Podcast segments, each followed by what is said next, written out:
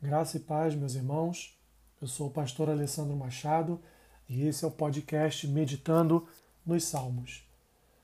Hoje com o Salmo 32, que diz assim: Bem-aventurado aquele cuja iniquidade é perdoada, cujo pecado é coberto.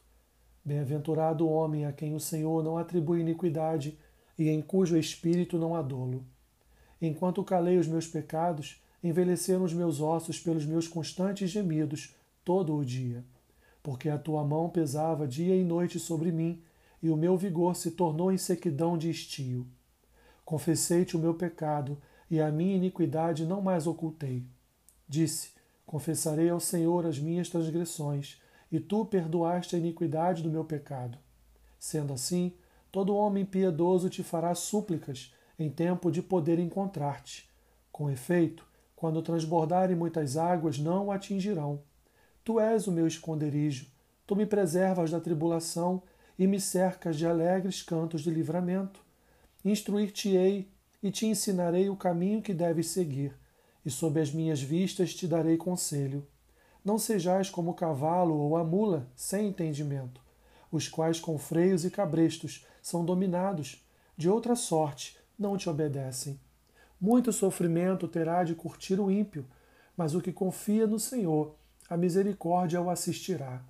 Alegrai-vos no Senhor e regozijai-vos, ó justos. Exultai, vós todos, que sois retos de coração.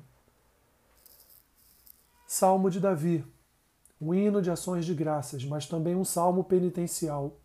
O salmista expressa a alegria de ter seus pecados perdoados após uma experiência de arrependimento e confissão. Há um renovo da proteção de Deus sobre o salmista ele sente a graça e a misericórdia de Deus sendo derramadas em sua vida através do perdão divino. Seu forte clamor de arrependimento é recompensado na resposta às suas orações.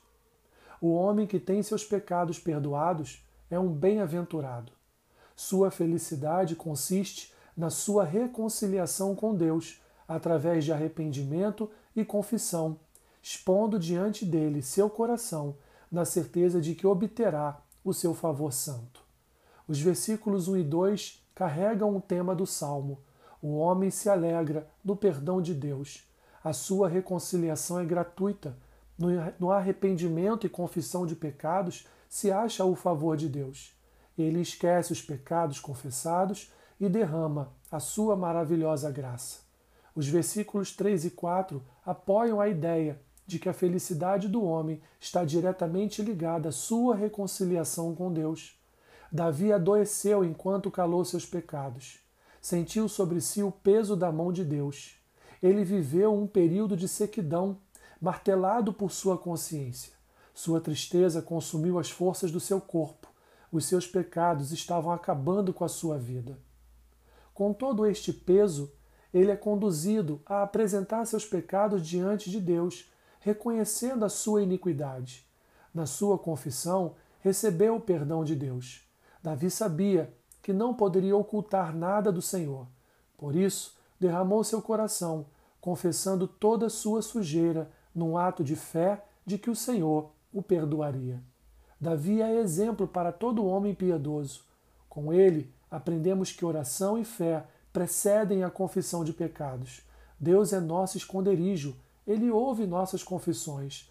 Não há um piedoso sequer que não peque e, portanto, não precise do perdão de Deus.